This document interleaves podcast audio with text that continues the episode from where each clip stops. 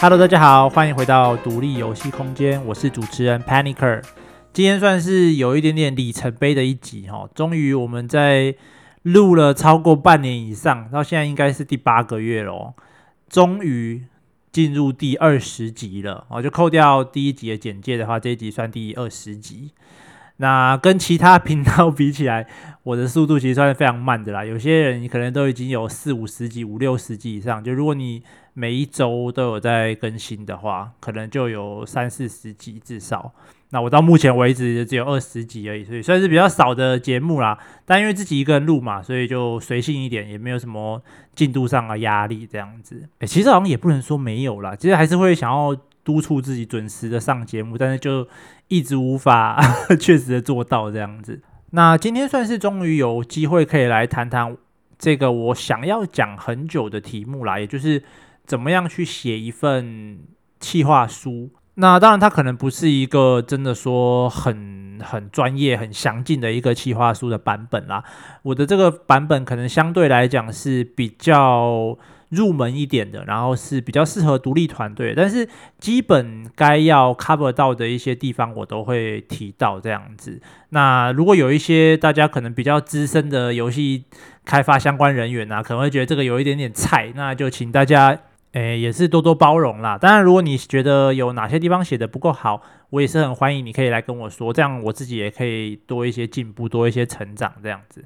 那我这一次主要这个企划书的架构来源呢，其实是一个呃成大游戏设计工作坊的一个资料。那这个资料的内容我都会放在叙述栏跟到时候贴文上面都会有。那如果大家有兴趣的话，其实他们 YouTube 的影片都还可以看。那时间大概是一两个小时左右吧。其实如果大家想要有一个更全面的介绍，也可以去看一下他们的原始影片。那如果你比较没有时间，你也可以。听听看我的想法跟我的做法，那可能跟它的上面会有一点点不太一样，但是主要内容应该是不会差太多的。好，那我们就直接进入今天的主题吧。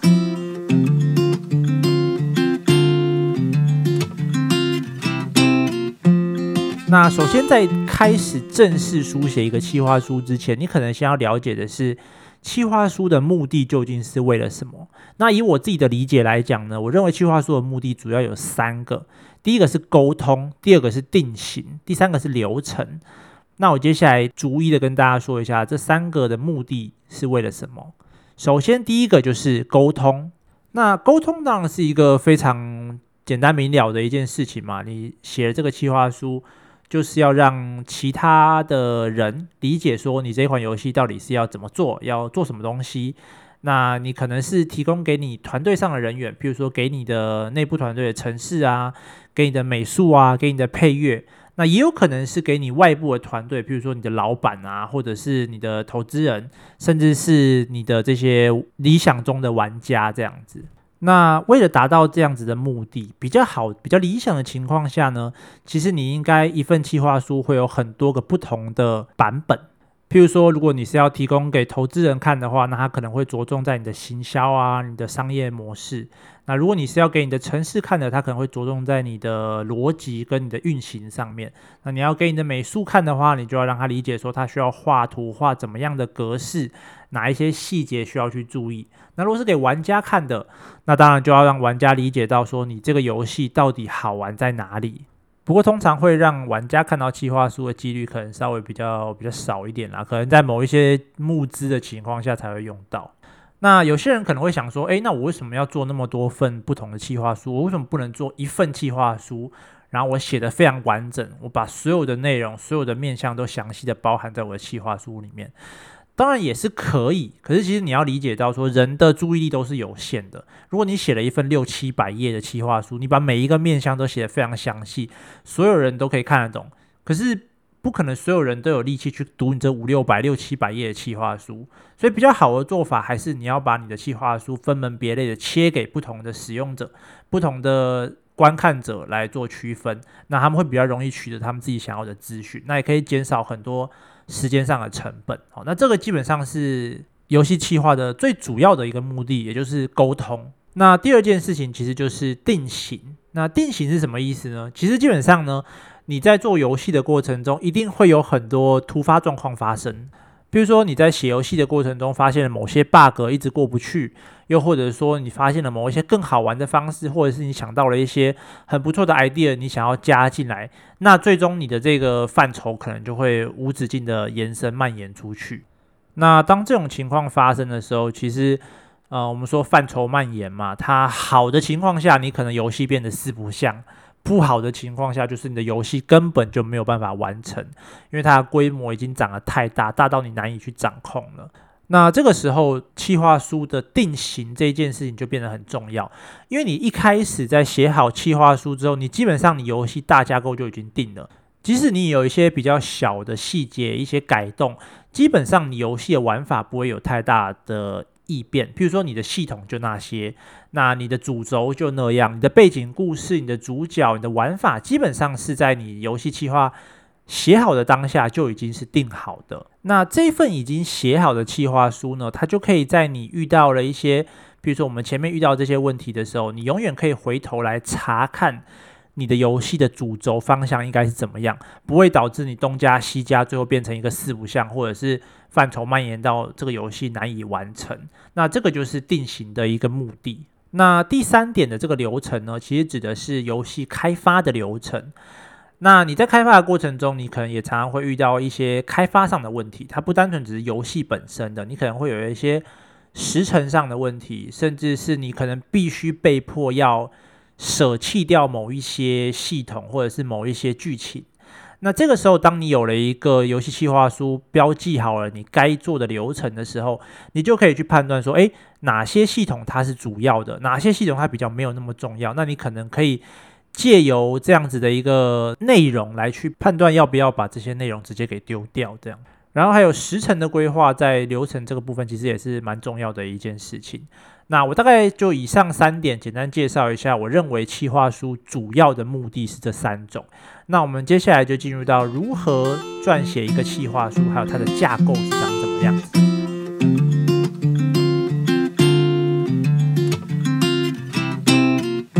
那我自己的企划书架构呢，它总共有九个大点，那我就逐一介绍喽。第一个点大概最简单，就是游戏简介。那它包含了游戏的一些基本资讯，比如说游戏名称啦，你游戏的类型啊，比如说你可能是转蛋游戏，你可能是动作游戏 ARPG，那你游戏的特色是什么？比如说你的游戏有嗯很引人入胜的故事啊，爽快的打击感啊之类的。那最后一点我觉得是蛮重要的一个，就是你的游戏有没有参考了什么样的游戏？因为其实基本上现在你可以想到的游戏，基本上。类型上都一定有很相似的游戏，即使你是混合了多种游戏的一个新类型，其实你还是都可以找得到参考的物件。譬如说，类银河恶魔城就是银河战士加恶魔城的系列嘛。那当然可能比较难找到参考游戏的是这种 Hyper 或者是 Super Casual 游戏。那这个类型的游戏就比较特别一点，因为他们的。特色就是他们有非常创新的游戏玩法。那之所以要放这个参考游戏呢，它其实是可以很快速的帮助看的人马上理解到你这个游戏可能大概长成什么样子。因为说真的，就是太阳底下没有新鲜事，大家其实追求的都是一个所谓的微创新。所以在这个情况下，你有一个不错的参考游戏，让人家可以快速的理解你的游戏类型，其实反而是一件好事。你倒也不用担心去说这是一个抄袭或者是致敬什么，因为其实真的是大家都是这样做的。那第二点呢，是我们的游戏主题。那游戏主题里面呢，有一件事情很重要，必须要提到，就是之前在 GDC 翻译教你如何做游戏简报那集里面，曾经有提过一个重点，就是。你的游戏体验要可以用一句话来快速而且简明的形容，那这件事情是在游戏主题里面一个比较重要的一点。那其他的还有包含，譬如说像你游戏故事的主题啊，或者是你游戏的背景设定这样。可是我觉得最重要的其实就是你要有一个所谓的这种一句话代表你的游戏体验，这是游戏主题里面最重要的一个部分。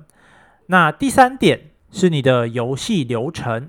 那这个游戏流程呢，其实不只是说你的游戏是有主线故事的这种游戏流程，它更重要的一件事情，其实是在展示你游戏的核心循环。那这个游戏的核心循环是什么东西呢？我不确定我之前有没有讲过，不过我这边大概再再说一次，就是玩家在你的游戏里面会体验到怎么样的游戏周期。我举一个例子来说，譬如说。传统的 RPG 游戏好了，RPG 游戏它当然基本上是就是有主线剧情的嘛，那这是你的主要的游戏流程。那在这个游戏流程中呢，你可能需要打怪，打怪会给你经验值，经验值会让你升级，升级之后你可以买更好的装备，你的角色会变强，变强了之后你又会回到打怪练功的这个循环。那这就是一个小小的游戏体验的一个循环。那这算是你其中的一个核心循环。那再来，你可能会有。譬如说，跟伙伴的感情系统啊，譬如说你跟伙伴一起打怪之后，你们的好感度会上升，你送他礼物，好感度会上升，然后好感度上升到一个阶段之后呢，就会触发一个剧情。那触发一个剧情之后结束，你又可以继续再提升你的好感度，然后好感度提升到一个阶段之后，你又可以再触发一次剧情。那这也是一个。你的游戏体验的一个循环，那把这些循环一个一个的放在你的游戏流程里面，它就会组成你这个游戏整个流程的架构，还有你的核心体验。那基本上绝大多数的游戏，除非是真的那种很一本道，然后非常多特殊玩法游戏，不然基本上你的游戏都会有一定程度的这种循环在。那通常可以玩很久的游戏，基本上它的这种循环都会设计得很好，就是可以让你在 A 做完之后，你会到了 B，B 到了 C，C 到了 D 之后又会回到 A，B，C，D，这样不断让你去循环，可以延长它的游戏时数。比如说刚刚说的 RPG 类型的游戏啊，或者是刷宝类型的游戏啊，或者是手机的这种转蛋游戏啊，其实他们都有很强的核心循环体验。好，那接下来呢，就到了我们的游戏架构啊。刚刚忘了说，就是游戏流程这个部分啊，通常我会用一个流程图做成一个这种循环的图片，那这样会比较容易理解。那接下来这个游戏架构呢，它也是一个图，那我通常会使用树状图来做表示。那游戏架构图呢，它基本上。是要把你所有的游戏系统全部都放在这个图片里面，然后你做成一个树状的支线图，让你理解说最上面的系统是什么。那在这个系统底下，它有哪些系统？那在这个那个的系统下面，它又有哪些东西？那这边我觉得手机游戏就是一个非常好的案例，可以让你们去理解。那如果大家有玩过手机游戏的话，某一些手机游戏，呃，尤其是一些换皮的手机游戏。它的界面非常的混乱，就是它上面会有一大堆的系统，合成啊、练功啊、PVP 啊、道具栏啊、强化啊什么，就这样一字排开一大堆的系统，商城啊什么的。那你每点开一个系统，它下面又有更多的系统。譬如说你点开道具栏，啪，它就跳出一些东西，譬如说有什么强化啊，有强化你的道具啊，然后有进化你的道具啊，然后又有什么合成你的道具。那你点开商城，它可能有月卡，有储值啊，然后有免费道具啊，然后有付费道具，就这样一个一个系统像数字一样的这样展开。那把这些东西以它的阶层为架构，全部放到你的游戏架构图里面，就是你在这个游戏架构需要去完成的东西。那你的系统越复杂，当你的游戏架构图就会越大，你的这棵树就会越大。那游戏架构图呢？这个东西其实对于城市来讲是蛮重要的，因为你必须要在一开始就大概理解说，你这个游戏会有哪些系统，那哪些系统互互相会影响，哪些系统不会。那这些东西其实是城市需要在一开始就先预先架设好的，或者是留下一些通道，让你日后可以再补上这些内容。那你一开始如果没有好好的架构好，你事后再来去修改，其实会是一件很痛苦的事情。那游戏架构图搭配上刚刚的游戏流程，对于游戏计划书的定型跟流程来讲，都是蛮重要的一件事情。因为你基本上你的核心循环代表你游戏最重要的体验，那你的这些系统会让你知道说，诶，你大概有哪些东西需要做，那哪些东西是它是稍微比较属于旁枝末节的，可能是可以舍弃掉的。所以游戏流程跟游戏架构其实是在企划书里面非常重要的两个章节。这样，那第五点呢是执行团队。那执行团队它其实就比较偏向专案管理的一些内容了。那基本上其实就是你的工作分配，比如说谁要做哪些事情，那你可能一开始就要定好，比如说呃，企划可能要 cover 一些城市，美术可能要 cover 一些城市，那城市可能要 cover 一些企划的发想，这些东西你可能一开始就要先做好工作分配，免得在呃进行的过程中大家没有办法各自去 cover 这样，或者是没有办法理解到对方在做些什么事情。那再来是你要设定你游戏专案的一些 milestone。简单一点，你可能就可以直接分成，比如说短期、中期跟长期的目标。那短期可能是比如说你的 prototype 的第一型，那中期可能是你要开始加一些网站或者是上 Steam 的 wish list。那长期可能就是哦，你已经成功的上市，然后你需要去维护这样。那你每达成一个目标，你一来你会设定一些时间点，那二来你会觉得比较有成就感，就是你们已经有在做些什么的感觉，会有达成目标的这种成就感。那最后一个就是你需要把你的进度给在一开始的时候就大致上的给标好。那当然这个进度你一定会在过程中不断的去修改。可是你如果在一开始搭配的 milestone 就有设一个大致的 schedule 的话，你至少在执行的时候不会因为你没有设计你们专案的时程规划而导致这个游戏遥遥无期，大家就有点懒散啊，不愿意去做这样子。那我自己觉得这件事情其实是非常非常重要的一件事情，就是你要设定你的这个时间流程。那再来第六个是我们的游戏画面，哎，好像第六点跟第五点应该要换一下顺序，就前面五点、前面六点应该是呃比较跟游戏相关的，到后面才是一些 PM 相关的事情。好，没关系。那游戏画面呢，其实基本上就是把你游戏每一个。页面应该要长怎么样子？先秀给大家看。譬如说，你的游戏是，比如说手机游戏好了，比如说你的左下角就会是你游戏操控角色移动的这个小的虚拟虚拟键盘、虚拟摇杆。那右边可能会有几个按钮，那这个就是你的 UI 嘛。那游戏画面上设计，比如说你的角色会在你的正中间。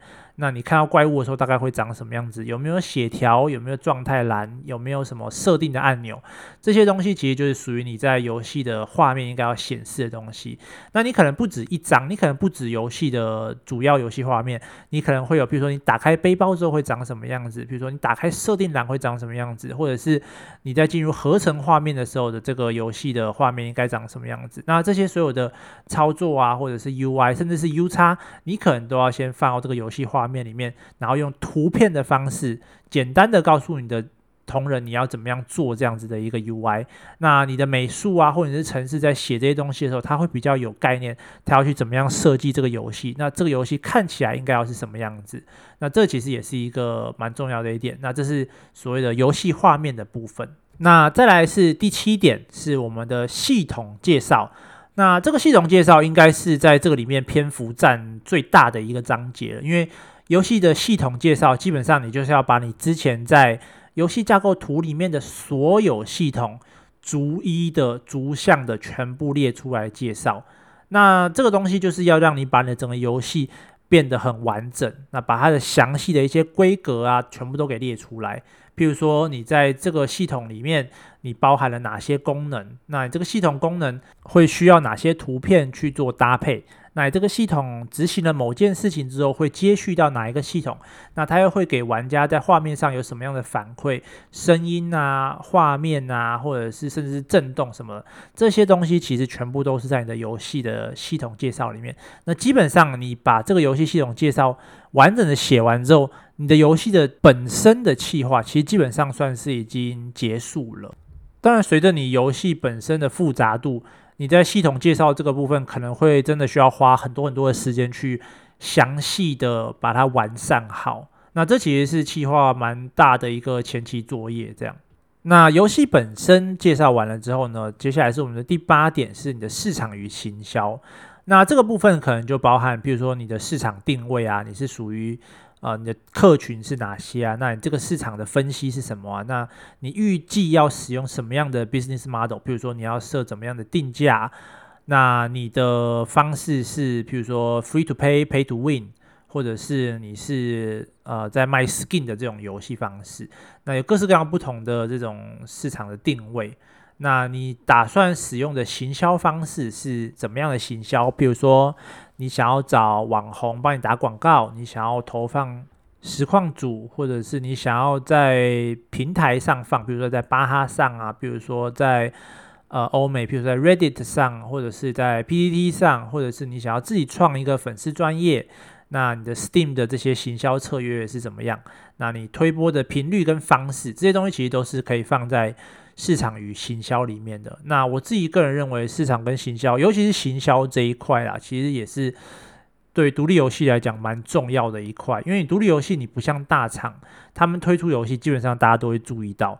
身为独立游戏，没有人认识你，你没有去努力的行销自己，你的游戏做得再好，都不会有人看到你。所以这个部分其实我觉得也相当的重要。那最后一点，第九点，也就是你的资源评估。那这个东西当然就是评估你自己的时间、人力。那如果你有投钱进去的话，还有金额。比如说你要花多久时间才做出来？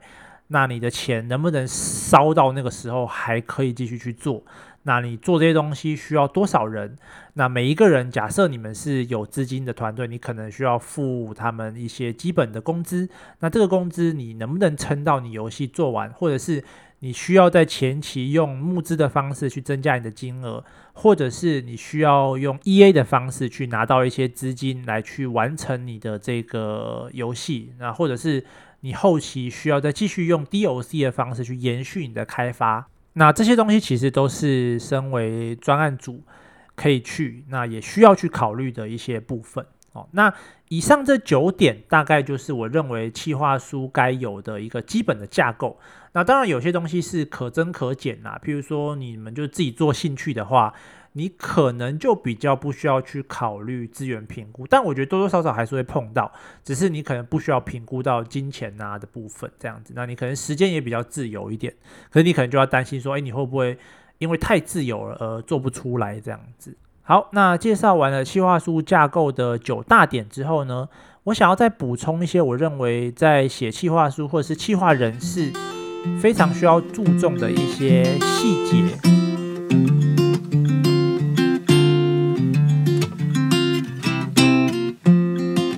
先，第一件事也是我觉得最重要的事情，是一句我很爱讲的话，就是凡事都有原因，所以。每一次你在做一个设计或是在思考一件事情的时候，你都要去多问一次，为什么你要这样做？譬如说，今天你想要做一款呃 MOBA 类型的游戏，就像英雄联盟这样子，你可能想说，好，那我就照着 MOBA 类型的游戏架构来做，那就是三条线，上中下路，然后五个英雄互相对打。可是为什么一定要是上中下三条路线，然后上面两个人，中间一个人，下面两个人？为什么没有四条路、五条路，或者是两条路，甚至是一条路这样子的 MOBA 类型？那当然，这个游戏类型它至今已经发展的非常成熟了，所以很多时候它已经定型了。可是你越是理解它背后的原因，你越有可能开发出一款比他们更好的游戏。那这一题的答案其实很简单哦，就是当初魔兽啊、星海，就是最早的这种 MOBA 类型的游戏，因为当时的游戏玩家上限只有十二个人，那扣掉两队的 NPC 就是十个人，所以最多也就只能五打五这样子。那其实最早也没有规定说是二一二这样子上中下的配置，是后来因为 LOL 出现了所谓的 EU 流跟逆 EU 流，然后最后就让英雄联盟官方。自己开始默默的把上中下二一二这个配置变成默认配置这样子，那或许哪天就会有人可以开发出一个，譬如说更少人的 MOBA 类型，或者是人更多的这种 MOBA 类型的游戏，让大家觉得更好玩。哦，那这就是我觉得最重要的第一点，就是凡事都是有原因的。那再来第二点就是迭代的重要性。那迭代这个东西呢，它其实基本上可以拆解成三件事，就是。设计、执行跟评估，那每一次迭代的流程就是你先去设计一个方式，然后你去执行，把它做出来，接着你让玩家去测试。那测试之后，他们会给你一些回馈，那可能是好的，可能是不好的。你把好的留下来，把不好的移除。那你再借由这样子方式去重新的设计，然后再执行，再做一个新的版本，然后再让玩家去测试。这样的流程就叫做迭代。那迭代它可以用在各式各样的地方，你可以用在游戏本身的设计，你可以用在某些细节的设计，甚至是人物角色长相的设计，都可以用迭代的方式不断的去改进。那迭代有一个很重要的一个观念，就是永远都不要采取你第一个想到的方案，因为后面你一定会想到比第一个更好的方案。最后呢，想要跟大家推荐一个很不错的软体哦，叫做 Miro，M-I-R-O。那 Miro 呢，其实是我自己在做一页企划书的时候用的一个 App。那一页企划书这个概念，其实之前也有在就是 GDC 那个有关游戏简报里面有提到过，就是当你没有很多时间，比如说你只有一分钟或者是几分钟，想要让对方快速的理解你的游戏企划的时候，你就会需要一个一页企划书。那我认为一页企划书，你可以放上最简单、最必要的一些内容，也就是你的游戏的一句游戏体验，然后你的核心循环，然后你最重要的一些系统架构，以及你的游戏画面。那这个是你对于游戏本身，你可以放出最简略的这种一页企划书。那 Mirror 为什么好用呢？那首先很重要一点就是 Mirror 它是免费的。